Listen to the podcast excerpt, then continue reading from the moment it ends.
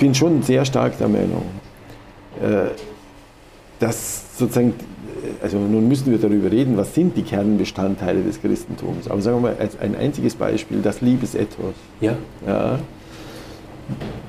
Ich glaube, es wird keiner bestreiten, dass das ein Kernbestandteil des Christentums ist. Äh, dass wir das artikulieren können in einer Weise, die dessen also epochalen Charakter und seine Überlegenheit über die verschiedensten Formen auch zeitgenössischen Denkens mhm. also unter Beweis stellt. Aber wir können das natürlich nicht einfach dadurch tun, äh, dass wir Formeln aus der ja. christlichen Tradition verwenden. Genau. Ja. Insofern ist das Problem, auf das wir wahrscheinlich beide stoßen, dass, dass in Europa die christliche Sprache irgendwie verbraucht wirkt. Theo Lounge. Der Podcast für Religion und Zeitfragen.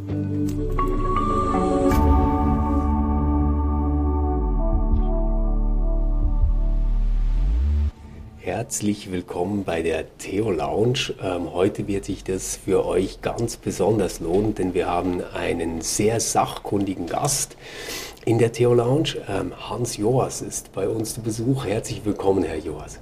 Ja, gerne. Schön, äh, dass Sie hier sind. Sie sind ein Sozialphilosoph und Soziologe, der ähm, aber nicht nur den deutschen Sprachraum, nicht nur die deutsche Akademie kennt, sondern ganz viel auch aus dem englischen Sprachraum, aus dem nordamerikanischen Sprachraum äh, mitbringt. Sie sind Ernst Röltsch, Honorarprofessor an der Theologischen Fakultät der Humboldt-Uni in Berlin. Und Sie haben sich mit Max Weber, aber auch mit Ernst Röltsch äh, vertieft auseinandergesetzt. Und Sie sind einer derjenigen äh, Soziologen, der schon ziemlich früh sich mit religiösen Themen, mit Wertfragen äh, auseinandergesetzt hat. Ähm, während andere das ja eher so, ich sag mal so, im äh, letzten Drittel ihrer akademischen Beschäftigung tun. Was, was hat Sie dazu getrieben, sich gerade der Religionssoziologie äh, zuzuwenden? Sie fangen mit einer sehr persönlichen Frage an. Äh, vielleicht ist die beste Antwort folgendes. Also ich bin sehr gläubig aufgewachsen, äh, nicht im Rahmen des reformierten Christentums, katholisch, sondern oder? katholisch. Und äh, das hat mich sicher ganz tief geprägt. Äh, gleichzeitig gab es Gründe, zumindest zur Kirche, zur katholischen Kirche in meiner späten Jugend äh, eine Distanz auch zu entwickeln. Also die beiden Hauptzusammenhänge waren, äh, dass ich in Bayern aufgewachsen immer mehr das extrem enge Verhältnis zwischen politischem Konservativismus also sprich der Partei CSU ja. äh, und der katholischen Kirche eigentlich unerträglich fand mhm. äh, und der ganze Bereich Sexualmoral und so weiter. Ja, also das will ich jetzt nicht vertiefen. Das sind ja alles Themen, die mhm. uns jetzt ja wieder einholen, oder? Wieder Mit dem Familienpapier etc. Völlig richtig, ja. ja. Und äh, dadurch ist da ein, eine Distanzierung auch eingetreten. Dann aber, und das hat sich irgendwie als wichtig erwiesen, habe ich einen Weg zurückgelegt, äh, wo ich sozusagen mit den Denkmitteln, die mir inzwischen auf ganz anderem Weg zugänglich äh, geworden sind, gewissermaßen meine Neigung zum Glauben und durchaus auch Neigung dazu, dass es so etwas wie die Institution Kirche ja. geben muss, äh, also für mich eigentlich und nicht im Rahmen meiner wissenschaftlichen Arbeit, sondern für mich, also ich rede jetzt von dem Zeitraum, äh, sagen wir mal, frühe 1980er Jahre ja. oder so, äh, also durchschritten habe. Und da spielten tatsächlich bestimmte amerikanische Denker, wie vor allem der William James, ja. äh, eine zentrale Rolle. Und dann ist eigentlich völlig ungeplant Folgendes äh, passiert, dass ich gemerkt habe, wenn ich in Gesprächen zuerst am Rande von Vorträgen mich dazu geäußert habe, dass es ein enormes Interesse gab, eine, eine Nachfrage geradezu ja. dazu. Und äh, es ist ja schon in der Entwicklung eines Wissenschaftlers äh, vieles auch Nachfrage induziert. Ja? Also wozu werden Sie aufgefordert, einen Vortrag merken, zu halten, ein Interview zu geben, ja. genau, etwas äh, zu schreiben? Und ich würde sagen, in den 90er Jahren eben, und da ist vielleicht das Entscheidende, das Buch Die Entstehung der Werte. Ja. Das ist nicht eigentlich ein Buch über Religion, das ist mir auch wichtig. Es ist ein Buch über die Erfahrungszusammenhänge, in denen Menschen tiefsitzende, auch affektive Wertbindungen entwickeln. Ja. Auch die Wertbindungen säkularer ja. Art. Ja. ja. Äh, also dieses Buch ist da, glaube ich, in meiner Entwicklung und das starke Echo auf dieses Buch äh, ist in dieser Hinsicht entscheidend. Der Punkt ist mir aber anhaltend wichtig, dass nämlich Nicht-Religiöse oft so tun, als seien sie auf rein rational argumentativem Wege zu ihren entscheidenden säkularen Wertbindungen gekommen. Ja, ja. Und wenn man so denkt, dann exotisiert man die religiös Gläubigen ja. schon im ersten Schritt. Mhm. Dann sagt man, gut, also meine Auffassung sind ja sozusagen klar oder revidierbar, Rational. einfach ja. auf rationalen Weg. Und die anderen dagegen, ja. diese Religiösen, die sind sozusagen a priori irgendwie irrational. Das kann man eigentlich nicht nachvollziehen. Gut, vielleicht muss man es hinnehmen, dass es so ist und so weiter. Und mein argumentativer Schritt an der Stelle war natürlich zu sagen, nein, alle Wertbindungen beruhen auf der Verarbeitung intensiver Erfahrungen. Und die Intensität, mit der jemand zum Beispiel den freiheitlich-demokratischen Rechtsstaat für das Gute hält, ja, die hat natürlich auch etwas ja. mit bestimmten Erfahrungen zu tun. Und diese Intensität ist nicht einfach ein rationales Argument. Es sind auch Leute, die dann wütend ablehnen, dass jemand dagegen ist. Und das sollen sie auch. Ja. Aber so interessiert mich zum Beispiel in einem anderen Buch dann später über die Menschenrechte ja. eben auch äh, der Nachweis, dass entscheidende Schritte in der Geschichte der Menschenrechte teils von religiös motivierten Akteuren, teils von nicht religiös motivierten Akteuren betrieben worden sind, aber jeweils von intensiv motivierten Akteuren. Ja, ja. ja. ja. Und äh, man ist aus dieser Frontstellung heraus, als wären die Religiösen ein besonderer Menschentypus sozusagen. Ja. Äh, der, Problem, der irgendwie immer auch problematisch ist, weil er ein höheres Maß von Irrationalität die Wertdebatten. Der Begriff opak, so, den ja. tatsächlich Jürgen Habermas, ja. auf den Sie vielleicht angespielt haben, gerade verwendet, genau, ist ein Begriff, der von vornherein so tut, als wäre da etwas fundamental ja. Undurchschaubares, aber eben nur auf der Seite der Religiösen. Ja? Wenn wir sagen, alle Menschen haben vor dem, was sie reflexiv ausdrücken, also eine vorreflexive Gewissheitserfahrung zum mhm. Beispiel. Es leuchtet ihnen einfach etwas als das Gute ein. Ja. Dann könnten wir das Wort opak auch darauf beziehen und dann wären nicht die Religiösen opak. Ich glaube sogar, dass das eine interessante Frage wäre, dem nachzugehen, wer eigentlich ursprünglich das Wort opak für, also ich habe den Verdacht, dass das von Missionaren kommt, ja, die die Religiosität in Ländern, zum Beispiel Indien, in denen sie missionarisch tätig wurden, ja. als undurchschaubar so, ja, ja, aufgefasst haben. Mhm. Aber das ist ja auch eine Selbstentschuldigung. Ja, ja. Genau. Also ich muss da, ich kann da nicht tiefer eindringen. Weil, weil sich der Kern einfach verschließt. Der Kern verschließt sich. Ich dagegen biete etwas Lichtes dagegen an, die Botschaft des Christentums. Ja, ja, ja. Aber, wenn ich Sie jetzt recht verstehe, dann würden Sie nicht sagen, ähm, ja, also die Religion, die hat halt eine eigene Rationalität, mhm. ähm, wie das zum Beispiel mhm. Philosophie oder so auch mhm. hat, sondern Sie würden sagen, nein, nein, es gibt schon sowas wie einen Boden einer gemeinsam geteilten Rationalität. Ähm, es gibt aber auch noch einen anderen Grund, ähm, auf dem Werte, äh, ganz mhm. bekannt bei Ihnen ja Menschenrechte dann auch, mhm. Ähm, entstehen. Und es sind intensive, subjektive Erfahrungen, ähm, die, wir, die wir machen. Und wenn ich das jetzt ja, nochmal auf Ihren ja. kleinen biografischen Abriss ja, so, beziehe, dann würde ich sagen, äh, wenn ich das recht verstanden habe, dann gibt es eine Kindheit und Jugend mit intensiven religiösen mhm. Erfahrungen, die Sie dann später quasi reflexiv mhm. eingeholt mhm. haben. William James haben Sie genannt.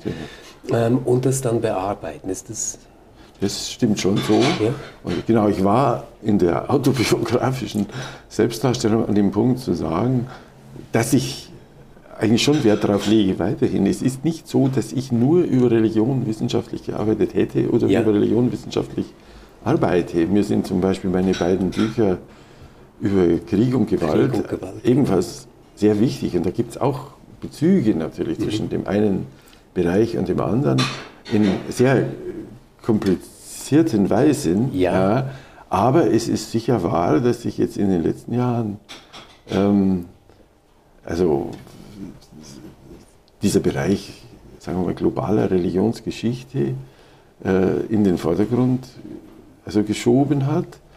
Und ich gehe jetzt noch kurz auf das ein, was Sie gesagt haben. Ich, tatsächlich bin ich nicht der Meinung, dass es eine eigene Rationalität der Religion gebe. Ich glaube vielmehr, dass es spontane Dynamiken der Sakralisierung gibt, dass wir aber die Religion uns nicht als komplett unabhängig von der Moral und die Geschichte der Religion uns nicht als komplett unabhängig von der Geschichte der Moral vorstellen können. Und damit sind wir jetzt in einem komplizierten Bereich, nämlich dem, wo es sozusagen Wechselwirkungen zwischen der Religionsgeschichte und der Moralgeschichte gibt. Und für die Moral behaupte ich schon, dass es ein Höher und ein Niedriger gibt. Also in dem Buch Die Macht des Heiligen, ja. das endet eigentlich mit der These, äh, dass eine universalistische Moral, also eine Moral, bei der es um das Wohl aller Menschen geht und nicht nur der Angehörigen eines partikularen ja. Kollektivs wie der Sippe, des Volkes, der Nation, der Religionsgemeinschaft, äh, der ich angehöre, dass die also argumentativ nachweisbar höher ist, die universalistische Moral, als jede partikularistische Moral. Und dann stellt sich natürlich die Frage, sind bestimmte Religionen von sich aus schon geeignet für eine universalistische Moral. Das würde ich vom Christentum also ganz stark behaupten. Was nicht heißt, dass das gelebte Christentum immer so ist, ja. aber dass die eigentliche christliche Botschaft und so ja, eine universalistische äh, Botschaft ist ja, und geht hin und lehret alle Völker alle und so weiter. Ja, also nicht uns ja. und wir behalten das für uns und beziehen daraus einen Überlegenheitsanspruch oder so etwas. Ja. Aber ich möchte eigentlich schon sagen, dass dieser Universalismus im Kern für alle sogenannten aktienzeitlichen Religionen mhm. gilt, zum Beispiel auch für den Buddhismus. Ja, ja. Äh, und dass voraktienzeitliche Religionen in ihrem Kontakt mit Universalismus auch Formen entwickeln können aus ihren religiösen Ursprüngen heraus, die universalistisch sind. Also ich möchte nicht eine Hierarchie gewissermaßen der ja. Religionen aufstellen, ja. Ja, was in der Geschichtsschreibung Europas, die vom Christentum zentral bestimmt worden ist, oder in der Geschichtsphilosophie Hegel, also natürlich ganz stark der Fall ist. Diese Stufenmodelle, also diese Katarakte quasi, die der das, Religion. Genau, ich karikiere ein bisschen ja. den Hegel immer so, die ganze Religionsgeschichte führt zum Christentum. Also ja, alles ja, vorher ist niedriger.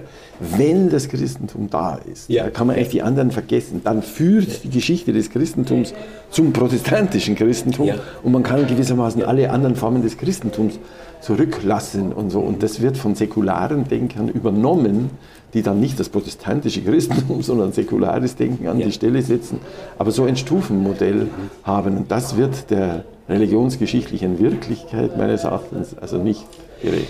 Ja, ich glaube, ähm, da sind wir an einem Punkt, wo wir auf ein paar Missverständnisse, ähm, die Ihnen immer wieder begegnen, vielleicht mal hinweisen müssten. Also ich, ich finde, es gibt so zwei äh, Richtungen, in die Sie ständig missverstanden mhm. werden, wenn ich das mhm. recht sehe. Ja, interessant. Die, die eine Richtung ist so, ähm, ob, obwohl sie das ja wirklich bei Glaube als Option ähm, mhm. total bestreiten, dass eine Säkularisierung automatisch zu einem Moralzerfall ja, ja, ja. führt. Mhm. Ähm, äh, finde ich, wird ihnen immer wieder suggeriert, dass sie eigentlich sagen, ohne Religion dann doch keine Moral. Ähm, könnte man sie aber dahingehend interpretieren, dass man sagt, ähm, sie würden behaupten, dass es ohne intensive subjektive Erfahrungen eigentlich gar nichts gibt, woran sich eine Moral bilden muss. Also dass quasi Moral nicht etwas ist, was jetzt ähm, auf einem weißen Papier ähm, streng systematisch, äh, rein logisch aufgebaut werden kann, sondern ähm, aus Erfahrungen, die uns zu denken äh, aufgeben, äh, entsteht. Also im negativen Teil Ihrer Äußerung stimme ich völlig zu. Ja. Äh, es ist tatsächlich so, dass es sozusagen abstrus ist, mir zu unterstellen, ich würde behaupten, ohne Religion keine Moral.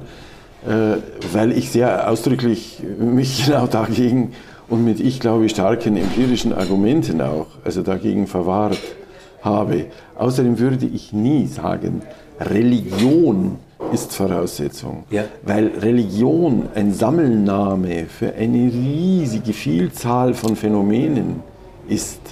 Ja, also ich habe irgendwo witzelnd gesagt, niemand sagt doch, der australische Totemismus ja ist die Voraussetzung für den freiheitlich-demokratischen Rechtsstaat oder so. Also es kann schon nicht Religion als solche sein, sondern wenn, dann müssten es bestimmte Formen von Religion sein, die so herangezogen werden können. Und dann wäre das ganz sicher ungerecht gegenüber all den Menschen, die nicht religiös sind, aber eine starke Wertbindung ja. äh, etwa gegenüber dem freiheitlich-demokratischen Rechtsstaat haben. Ja. Jetzt, was den positiven Teil betrifft, ich würde nicht einfach sagen, ohne intensive Erfahrungen, weil die können ja in völlig verschiedenen Richtungen gedeutet werden. Ja. Ich finde, vorsichtiger ist zunächst mal zu sagen, ohne intensive Wertbindung an genau diese Werte. Ja. Also, wenn wir nicht interreligiösen Dialog führen, äh, oder das Gespräch über den Glauben zwischen Gläubigen und Nichtgläubigen führen, sondern wenn wir moralische oder politische Debatten führen, äh, dann kommt es doch darauf an, ob wir uns in dem, worum es da geht, einig sind oder nicht. Ja. Und dann kann ich doch sagen, sagen wir mal, es äh, geht, also jetzt aus der deutschen Perspektive gesprochen, um das Grundgesetz. Dann kann, also die deutsche Verfassung oder quasi Verfassung, ja, dann kann ich doch sagen, alle die aus ihren religiösen oder nicht religiösen Traditionen oder Biografien heraus diese Werte teilen, ja. sind willkommen. Ja. Es ist, wäre doch lächerlich, da zu sortieren mhm. und zu sagen, die einen sind nicht willkommen, weil mir ihre äh, Für eine mit mir geteilte Wertbindung nicht passen. Ja. Ich zitiere manchmal aus der polnischen Verfassung, die das genau so eigentlich formuliert. Wir erklären hiermit, dass wir dies für gut erklären, also ja. für gut halten, und sind unterschiedliche. Ja? Also wir kommen aus unterschiedlichen ja. Gründen dazu. Das heißt für mich, ich bin natürlich als katholischer Christ in meinetwegen diesen Fragen mit einem säkularen der diese Werte teilt, näher ja. als mit einem katholischen Christen, äh, der die Werte des spanischen Faschismus, der zutiefst katholisch geprägt war, ja, teilt. Ja. Also es, es läuft dann in diesem Punkt die Front durch die religiösen Lager durch, aber sie läuft auch durch die säkularen Lager durch, weil die Säkularen sind ja nun wahrlich auch nicht alle. Das wird heute oft so getan, als wären mit säkular verbunden äh, pro-demokratisch ja, ja. oder so etwas. Ja. während man doch mit säkular genauso gut Stalin äh, verbinden könnte. Genau, also ja. wenn, wenn, man das 20. Jahrhundert nimmt, dann kann auch säkular sehr viel bedeuten. So ist genau. es. Ja. ja meine, meine, Frage hat mhm. natürlich ein bisschen darauf abgezielt, dass wir bei Religion mhm. sofort irgendwie an dieses Spiel von Transzendenz und Immanenz denken. Mhm. Also an eine bestimmte Kodierung, ähm, die ein Hintergrund sein kann, um intensive mhm. Erfahrung zu deuten. Mhm. Und ähm, wenn ich das recht verstanden habe und Sie sagen würden, naja, es gibt aber nicht eine eigene spezifisch religiöse Rationalität, mhm. sondern es gibt eigentlich eine menschliche Rationalität, mit der wir auf verschiedene Erfahrungen Bezug nehmen, mhm. dann ähm, würde ich mich äh, da dann fragen, ob ähm, sowas wie äh, moralische Wertbindungen oder mhm. ähm, starke Werte, für die ich als Person mhm. einzustehen bereit bin, mhm eigentlich auch schon ein Moment von äh, Transzendenz und, und sei es vielleicht nur Selbsttranszendenz mm. äh, mitführen. Gut, also in meiner Begrifflichkeit sind eben Selbsttranszendenz und Transzendenz verschiedene Dinge. Ja. ja. Okay. Selbsttranszendenz ist ein beschreibender psychologischer Begriff für bestimmte menschliche Erfahrungen, in denen ein Individuum also das Gefühl hat, es wird zutiefst von etwas ergriffen und das, was da greifend ist, was da ergreift, reißt einen über die bisherigen Selbstgrenzen hinaus. Es verändert einen. Mhm. Ja, das ist die Erfahrung der Selbst. Die doch keine Transzendenz. Genau, und das ist jetzt ganz wichtig eben. Vielleicht ist das unglücklich, dass die zwei Begriffe so nahe ja. beieinander liegen, aber ich kann ich jetzt irgendwie nach 25 Jahren, in denen ich es so verwendet habe, äh, wenn ich es jetzt verändern würde, erhöhe ich die Konfusion. Ja.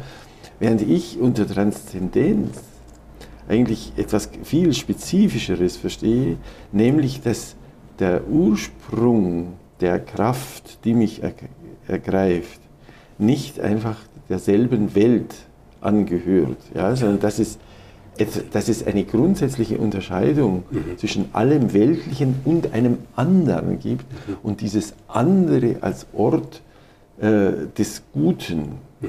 aufgefasst wird.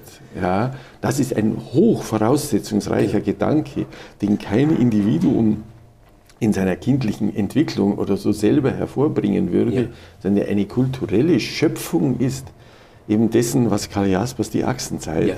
Nennt, ja, wo quasi also zum ersten Mal gedacht wurde, äh, und das hängt eng zusammen jetzt mit Feindschaft gegenüber Magie und so, äh, dass das Heilige nicht etwas ist, was in unsere Verfügung übernommen werden darf, sondern weil es sich allem Weltlichen entzieht, grundsätzlich unverfügbar ist und was deshalb auch nicht äh, zum Beispiel in Herrscherpersönlichkeiten oder Herrschaftsstrukturen aufgehen kann, sondern jeder Herrscher ist selber mhm.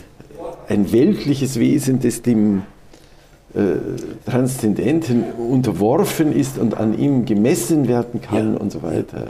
Ja, vielleicht müssen wir da wirklich ganz kurz noch erklären, also ja. dieses äh, Achsenzeitmodell ja. ähm, Von, von Jaspers, oder? Das, wenn, wenn, ich das recht im Kopf habe, bezieht sich eigentlich auf die Vorstellung, dass Mitte des ersten vorchristlichen Jahrtausends ähm, an verschiedenen Orten ähm, der, der Welt ähm, sowas wie ich, ich, weiß nicht, ob Jaspers ja, ja. so dazu gesagt hat, aber ähm, Rationalitätsschübe innerhalb ähm, von Gedankensystemen, mhm. Religionssystemen gleichzeitig hervorgebracht werden.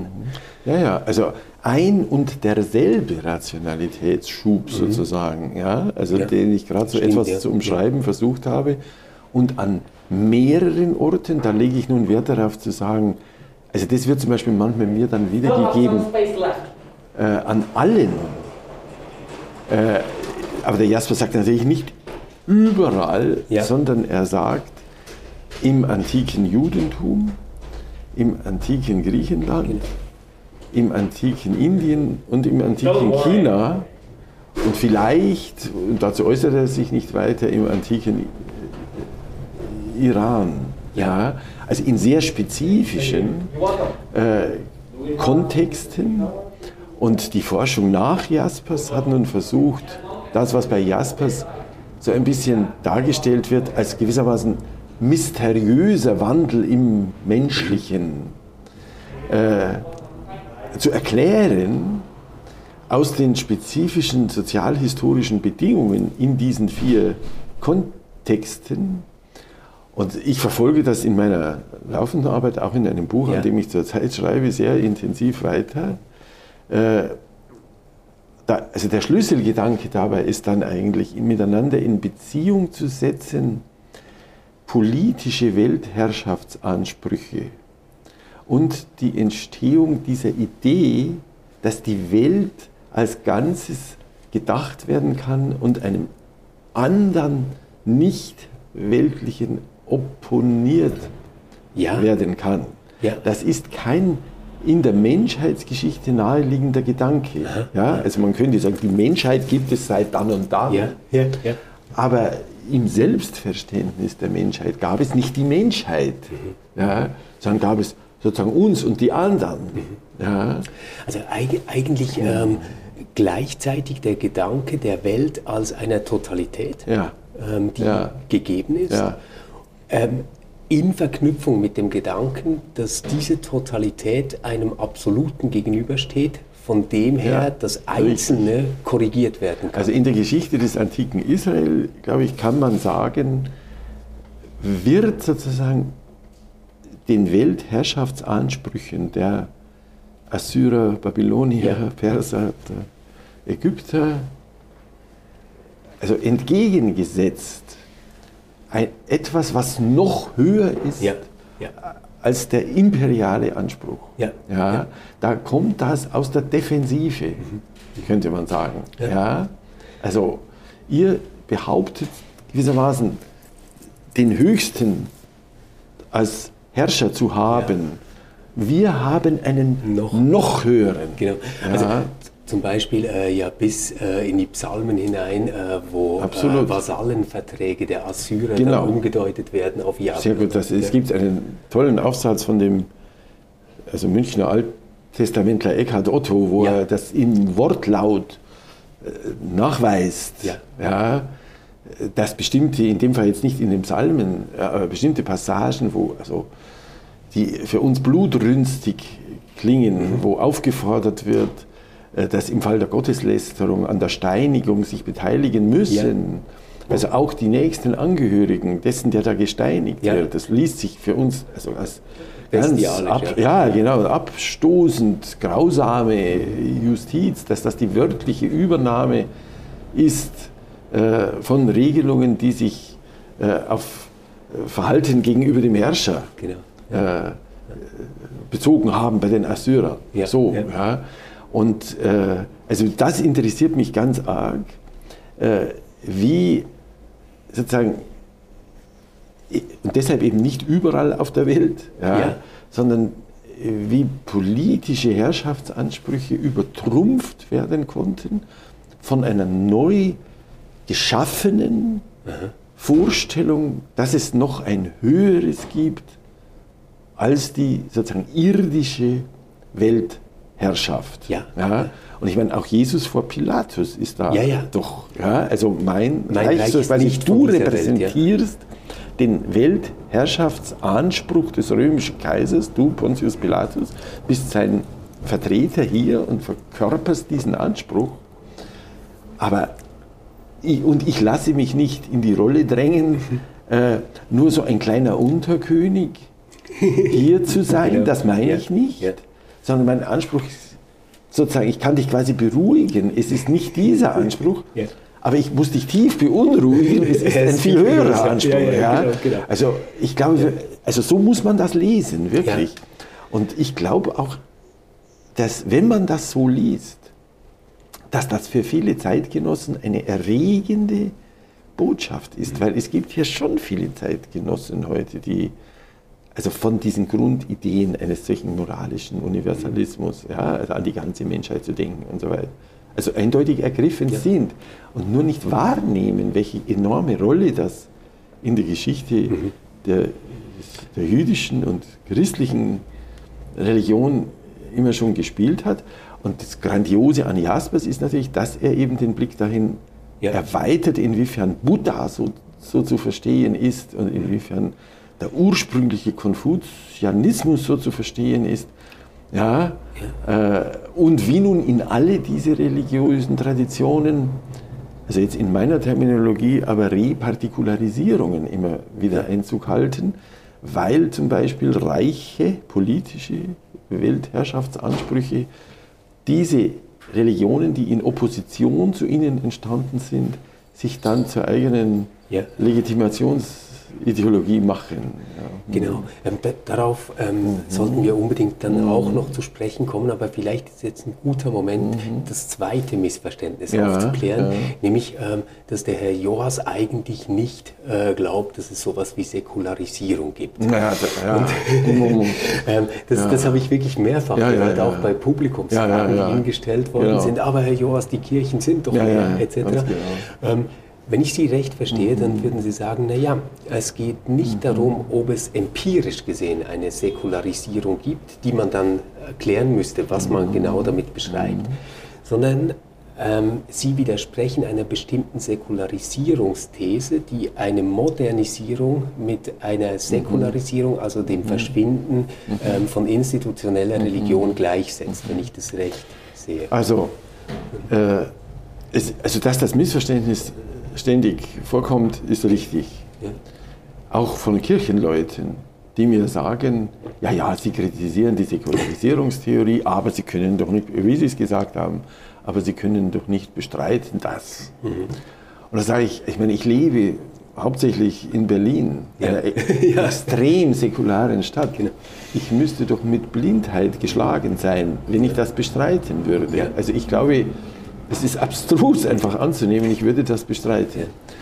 Ich würde sagen, es geht, aber es ist nicht so, dass ich sage, ja, das interessiert mich empirisch gar nicht, es interessiert ja. mich sehr, welches Ausmaß das hat. Die Frage, ob man das an den Institutionen messen kann, ist eine weitere Frage. Ja, also es gibt drei typische Weisen, äh, das Ausmaß von Religiosität empirisch festzustellen. Ja, also Mitgliedschaftszahlen in religiösen Organisationen, Einstellungen, mhm. ja, also glauben Sie an Gott, glauben Sie, dass nach dem physischen Tod noch etwas kommt oder so etwas und äh, Teilhabe an religiösen Praktiken, gehen. Sie in den Gottesdienst, beten Sie oder sowas. Und äh, es ist nicht so, dass diese drei Messversuche immer zu demselben Ergebnis mhm. führen. Ja, also es gibt eben Leute, die gehören einer Kirche oder anderen Religionsgemeinschaft an aber sie glauben eigentlich nicht. Ja. Ja, und es gibt Leute, die glauben schon, gehören aber keiner Religionsgemeinschaft an. Mhm. Das sind also wichtige, von mir gar nicht irgendwie. Äh, bagatellisierte äh, also Fragen der Forschung. Ja, ja. ja, gerade habe ich mich zum Beispiel jetzt damit beschäftigt, eben warum nimmt in den USA die Zahl derer, die keiner Religionsgemeinschaft angehören, in den letzten Jahren 20 bis 30 Jahren so stark zu. Ja. Die hat sehr stark zugenommen. Ja. Und äh, das wird natürlich jetzt von denen, die sagen, dass Religion verschwindet, also als Zeichen genommen, auch in den USA mhm. äh, verschwindet sie jetzt. Die Sache ist in Wirklichkeit viel komplizierter, wenn man zum Beispiel nachweisen kann, dass viele derer, die heute keiner Religionsgemeinschaft angehören, einige Jahre später doch einer Religionsgemeinschaft angehören. Ja was etwa für Ostdeutschland nicht zutrifft. Ja, genau. Ja, total, also das heißt, ja. die Nichtmitgliedschaft als solche mhm. genügt nicht als Indikator mhm. für A-Religiosität. Kann, das ja. kann es sein, muss es aber überhaupt nicht sein oder so. Gut, also ich würde sagen, für das Feststellen des, Grad, des empirischen. Grades von Säkularisierung muss man solche Messversuche machen und muss das vernünftig ausdeuten und so. Das ist aber das, das ist eine. empirische Teil. Naja, das andere ist auch empirisch. Das andere ist, und wie erklären wir das? Ja. Ja, das ist, also das eine ist deskriptiv empirisch und das andere ist explanatorisch okay. ja, empirisch ja, sozusagen. Ja, ja. Und äh, da bestreite ich tatsächlich die über lange Zeit dominante Erklärung, nämlich Säkularisierung im Sinn von Schwächung von Religion, findet also ihre Ursache darin, äh, dass einfach Modernisierungsprozesse also konkret diesen Effekt Wirtschaftswachstum. Haben. Genau, und das muss man sagen, was heißt jetzt modern? Ja, ja, das sind ja selber auch äh, zwei Varianten eigentlich. Mhm. Also das, die Wirtschaftswachstumsthese besagt gewissermaßen, wenn es Leuten schlecht geht, materiell ja. schlecht geht, dann sei die Wahrscheinlichkeit höher, dass sie gläubig ja. sind. Äh, und die Wissenschaft, Technik, These besagt ja eher, dass die Wissenschaft Probleme löse, ja. die vorher quasi durch religiös-spekulatives Denken nicht wirklich gelöst wurden, sodass die wissenschaftlichen Lösungen jetzt notwendig tief verdrängen müssen. Der, der Blitzableiter quasi. Genau, ist ein berühmtes ja. Beispiel. Äh, und äh, die hängen alle, das hängt natürlich zusammen, weil natürlich wiederum das Wirtschaftswachstum ja auf wissenschaftlich-technischen Fortschritten auch beruht. Äh, aber ich behaupte, diese Erklärung ist falsch. Ja. Nicht das Phänomen gibt es nicht, ja, ja. sondern diese Erklärung ist falsch und habe ja auch entwickelt, also einen grundsätzlich anderen Typus von Erklärung. Diesen anderen Typus nenne ich eine politische Soziologie der Religion. Genau. Ja. Da, da, darauf äh, müssen wir mhm. unbedingt äh, mhm. jetzt am, am, Schluss noch eingehen. Ich, ich glaube nur, dass das ganz wichtig war, äh, diese Unterscheidung zu machen, weil ähm, es gibt manche Denker, die das ja. Narrativ ähm, der Achsenzeit ja dann so verwenden, dass sie sagen, da hatten wir quasi so einen Erkenntniskatarakt und der setzt sich dann nochmal fort ähm, in der Reformation ja, ja. Ähm, und kommt dann eigentlich in der äh, Aufklärung der Neuzeit ähm, zu ihrem Ende und mündet in die Säkularisierung ein. Also quasi als, als ob das eine gedankliche Notwendigkeit mhm. wäre. Mhm. Und da sind Sie, glaube ich, mehr ein Historiker, wenn ich das mhm. richtig verstehe, der eher wie, wie ein Archäologe äh, ausgräbt, wie kam es äh, zu also mhm. vor allem auch an unterschiedlichen Orten zu ganz anderen Phänomenen von Säkularisierung. Ja. Und da ist ja eben Ihr Modell ähm, das einer äh, politischen äh, Soziologie, Soziologie. Ja. Ähm, und äh, vielleicht äh, wäre es hilfreich, wenn Sie äh, da mal erklären, was, was ja, das eigentlich ist, meint. Das ist auch missverständnisgefährdet, kann man gleich sagen. Und zwar deshalb, äh, weil das ja so klingt, als wäre das eigentlich Entscheidende die Politik. Ja. Und sozusagen eine eigene Dynamik des Religiösen gäbe es nicht, das meine ich nicht. Sondern was ich meine ist, dass Menschen ihre, sagen wir mal jetzt für den Augenblick spirituellen oder religiösen Bedürfnisse ja auf sehr verschiedenen Wegen verfolgen können. Ja? Sie können hier, meinetwegen als heutiger Schweizer und Schweizerin, äh, das vielleicht in einem christlichen Kontext tun. Sie können Yoga machen, sich vom Buddhismus angezogen fühlen. Sie können ungeheuer verschiedene Wege gehen. Mhm. Und welchen Weg sie gehen, behaupte ich, hängt stark damit zusammen, nicht damit, dass sie wirklich die theologischen Lehrgebäude einzelner religiöser Traditionen sozusagen im Detail studieren und dann ja. aufgrund irgendwelcher Widersprüchlichkeiten in dem einen oder im anderen sagen, ja. dem folge ich nicht. Also es sind nicht Glaubenssätze. Im Großen und ja. Ganzen ist es das nicht. Es ist auf dem Gebiet eher ein globales Bild einer religiösen Tradition, die sie als attraktiv oder nicht attraktiv empfinden. Mhm. Und für dieses globale Bild, behaupte ich, spielt die Haltung von Kirchen- und Religionsgemeinschaften, religiösen Traditionen zu in einer jeweiligen Epoche als akut erlebten politischen Fragekomplexen eine entscheidende Rolle. So, das ist jetzt abstrakt formuliert, ich sage es jetzt konkreter. In bestimmten Ländern, sagen wir mal ja. in Polen und Irland ja. im 19. und 20. Jahrhundert, ist für viele Menschen die akuteste politische Frage die nationale Frage.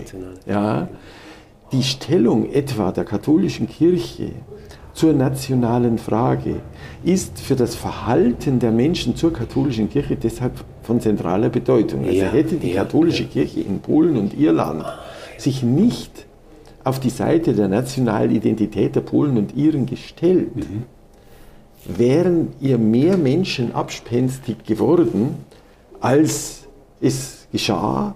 Im Gegenteil, indem sie sich ja. geradezu als Verkörperung der nationalen Identität dargestellt hat, zieht sie Leute an, die dann die verschiedensten Sinnbedürfnisse und so weiter in diesem Rahmen verfolgen.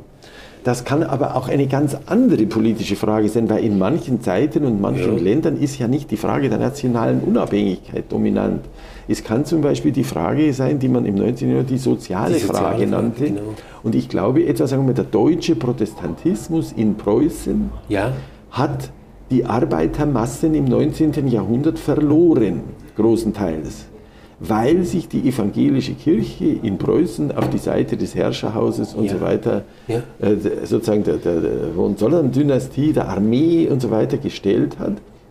Und eine tiefe Entfremdung, also da- die Erklärung, warum Berlin schon Ende des 19. Jahrhunderts so eine extrem säkulare Stadt war, liegt eindeutig darin in der Entfremdung der sozusagen des Berliner Proletariats von, Von- der evangelischen ja, Kirche. Ich ja. sage jetzt wirklich von der Ja, ja, evangelischen das- Kirche, weil es der katholischen Kirche etwas besser gelungen ist.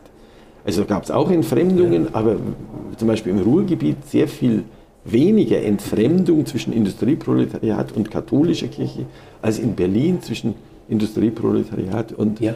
evangelischer Kirche. Und heute sind es sicher Fragen zum Beispiel der individuellen Selbstbestimmung, der Emanzipation der Frau und so weiter. Ja.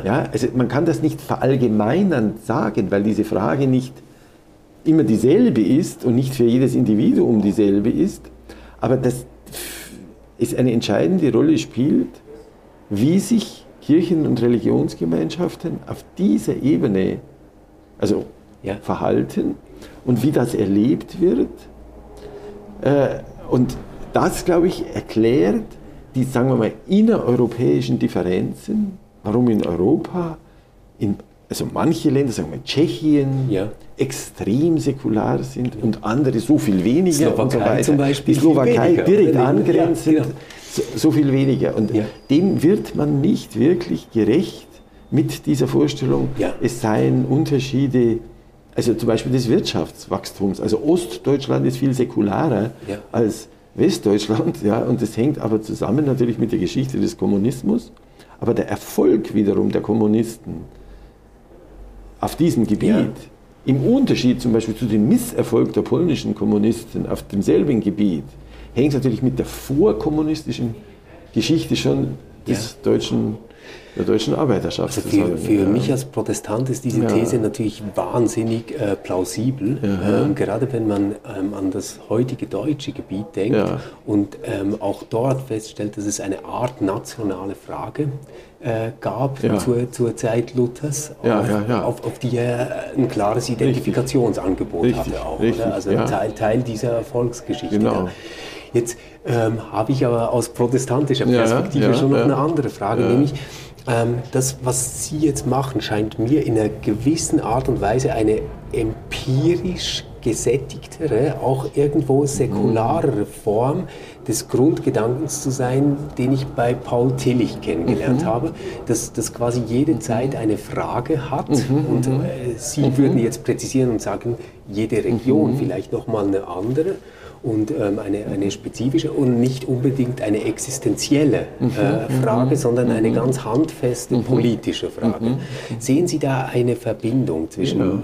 Ja. Also ich habe, ich kann mit Tillich sehr viel anfangen, muss ich sagen. Und ich habe auch in meinem letzten Buch, Ja. also im Bannkreis der Freiheit, ein großes Kapitel über Paul Tillich geschrieben.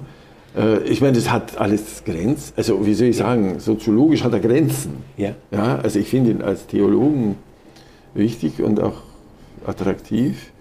Äh, Ich finde, dass er in den deutschen 1920er Jahren äh, also so ein, dieses Kairos-Pathos hatte äh, und das nicht wirklich durch also wirkliche Ja.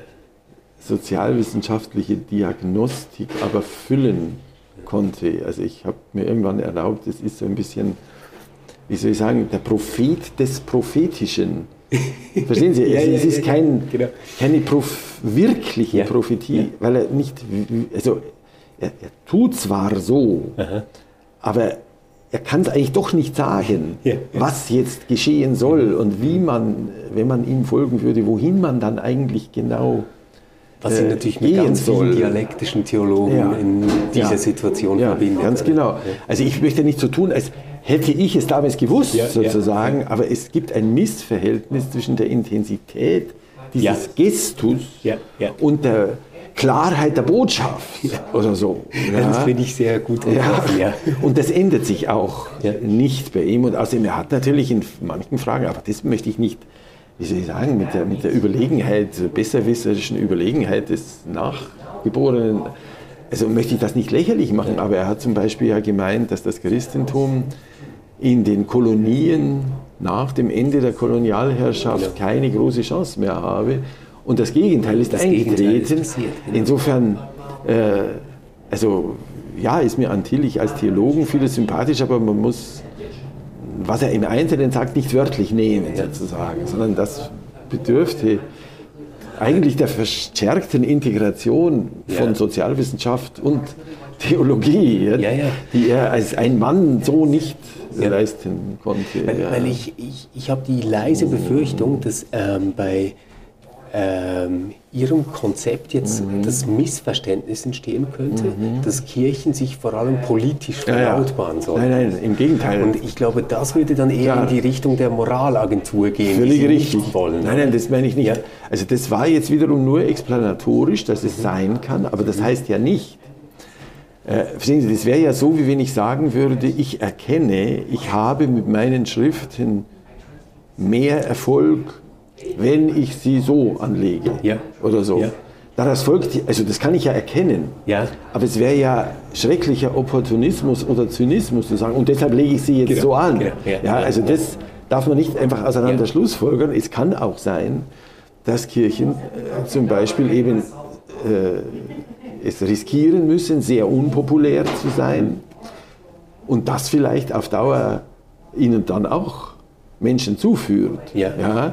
Also insofern muss man natürlich von der tatsächlichen Wertüberzeugung ausgehen, dass ich ein bisschen kritisch reagiert habe auf die Uneingeschränktheit, mit der in Deutschland zumindest katholische und evangelische Kirche äh, also sich zur Unterstützung einer liberalen Einwanderungspolitik entschlossen haben. Da habe ich eher doch mit Reserven äh, reagiert.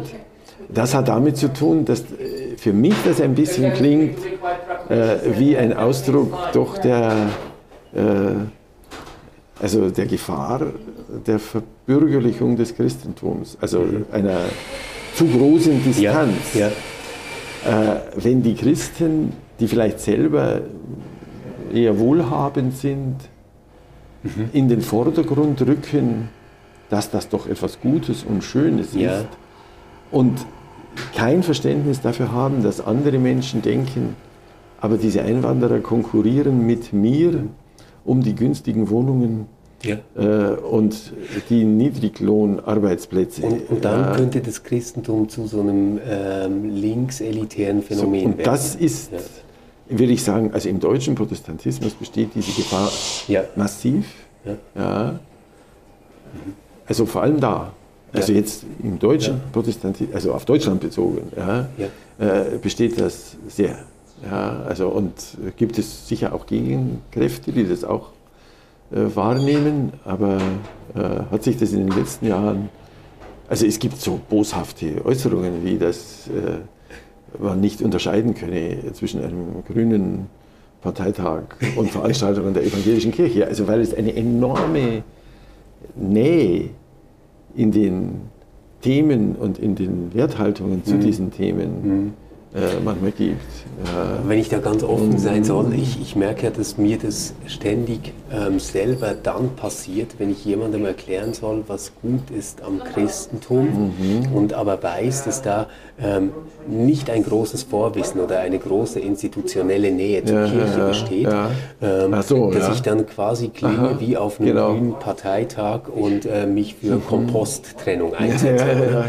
Ähm, Aber dann sagt er, da kann ich ja dafür sein, aber deshalb Genau. muss ich noch lange nicht in der Kirche Das ist ja das Phänomen, das, das wir im Moment generell Ja, haben. Und, und deswegen vielleicht eine Schlussfrage Ja, ja, auf einem. Gebiet, wo Sie ähm, erklärtermaßen, ähm, ich schätze das anders ein, aber Sie erklären, dass Sie nicht Fachmann sind. Mhm. Ähm, meine These wäre, ich, ich glaube, das passiert uns deswegen, ähm, diese Fokussierung auf Mhm. ähm, bestimmte politische Themen, weil wir eigentlich diesen Kern, den wir immer heraufbeschwören, also das Evangelium, die gute Botschaft ähm, etc., ähm, glaube ich, gar nicht mehr so haben, dass wir sie ausdrücken können. Also ich, ich merke das, wenn ich ähm, zum Beispiel äh, am Bahnhofplatz in Bern äh, mhm. Missionaren begegne, die mhm. aus Westafrika zu uns Verstehe, kommen und uns missionieren. Ja. Die haben eine ganz klare Botschaft, eine ganz mhm. klare Sprache, aber es scheint mir irgendwie mhm. nicht mehr ähm, mhm. anschlussfähig zu sein mhm. an, an, mein Denken oder an das Denken meiner Bekannten. Ich habe aber selbst noch keine Formulierung gefunden für das, was ich bleibend gut finde daran. Ja. Und deswegen ähm, merke ja. ich mindestens bei mir selbst, ja. dass diese Flucht in ähm, soziale mhm. Themen okay. etc. eigentlich ein Ausweichmanöver ja, ist. Ja, also dem stimme ich als Beschreibung völlig zu. Aber äh, mir geht es im Gefühl eigentlich anders, aber ich sehe schon auch die Größe der Aufgabe. Also ich habe, äh, ich bin schon sehr stark der Meinung, äh, dass sozusagen also nun müssen wir darüber reden, was sind die Kernbestandteile des Christentums. Aber sagen wir mal als ein einziges Beispiel, das Liebesethos. Ja. ja. Ich glaube, es wird keiner bestreiten, dass das ein Kernbestandteil des Christentums ist. Äh, dass wir das artikulieren können in einer Weise, die dessen also epochalen Charakter und seine Überlegenheit über die verschiedensten Formen auch zeitgenössischen Denkens mhm also unter Beweis stellt. Aber wir können das natürlich nicht einfach dadurch tun, äh, dass wir Formeln aus der ja. christlichen Tradition verwenden. Genau. Ja. Insofern ist das Problem, auf das wir wahrscheinlich beide stoßen, dass, dass in Europa die christliche Sprache irgendwie verbraucht wirkt. Mhm. mhm. Und es deshalb nötig ist, die Botschaft in einer ganz anderen Sprache ja. zu sagen und gleichzeitig aber darf diese andere Sprache nicht diejenigen, für die die tradierte Sprache nicht verbraucht ist, entfremden. Und deshalb müssen wir es also äh, in, in mehreren Sprachen ja. äh, sprechen. Aber ich glaube schon sehr stark, muss ich sagen, äh, dass es adäquate Ausdrucksmöglichkeiten äh, also für eine unüberholte Botschaft äh, gibt und dass wir an denen natürlich jetzt gemeinsam eben äh, arbeiten müssen. Ja, also die einen ziehen sich sicher zurück auf die tradierte Sprache, das ist gerade auch im katholischen Bereich so. Also dann werden wir eben immer weniger so ungefähr, ja. aber wir ja, halten fest, genau. der kleine der heilige Kern, Kern genau. bleibt. Ja, das ist schrecklich, finde ich, und eigentlich auch eine Art von also ich würde beinahe sagen von unchristlich, ja, also von... Mindestens nicht katholisch, oder? Überhaupt, genau, das Gegenteil des Katholischen. Aber das Katholische ist immer, also Maria Der breitet den Mantel, aus. Genau, ja. also, ja, also... Äh, und, und äh, nicht wagemutig, mhm. ja, äh, ja, also es ist sicher nicht nur das Liebesethos, ich habe in dem Glaube als Option vier mhm. Punkte da aufgeführt. Es ist zum Beispiel auch das, was wir berührt haben, ein adäquates Verständnis von Transzendenz. Mhm. Aber das erreicht man vielleicht auch das Zuhören eher, indem man nicht Transzendenz sagt. Ja, ja, ja, ja genau, genau, Sondern zum Beispiel ein, ein Menschheitsethos, die Relativierung alles Irdischen oder sowas. Ja, also an, zumindest schrittweise an die Stelle setzt. Also ich sage immer im Anschluss an Ernst Tröltsch, was sich so furchtbar akademisch anhört, aber gerade nicht so gemeint ist, es sind die zwei Wege über Geschichte und über Psychologie. Also Psychologie soll eigentlich heißen, durch Anknüpfung an die Erfahrungen, die real von gegenwärtigen Menschen gemacht werden und Geschichte aber auch, um zum Beispiel die Schrift ja. zum Sprechen zu bringen ja.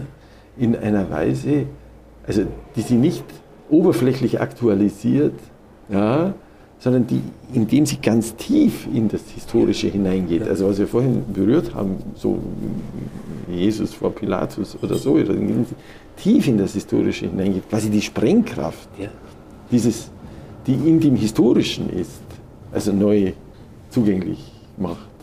Also mir tut es schon nur gut zu sehen, wie zuversichtlich und begeistert Sie wirken, wenn Sie darüber sprechen. das ist nett. Ja, und äh, dann nehmen wir das doch als äh, lebenslange Hausaufgabe mit und ich danke Ihnen ganz ja, herzlich danke äh, Ihnen für dieses für Gespräch, Interesse. dass Sie sich Ja. noch die Zeit genommen haben Danke. hier in Zürich. Ähm, und äh, euch allen, die zugehört haben, ähm, wir freuen uns natürlich auf eure Rückmeldungen gerne an contact at reflab.ch und wir hören uns wieder in vier Wochen.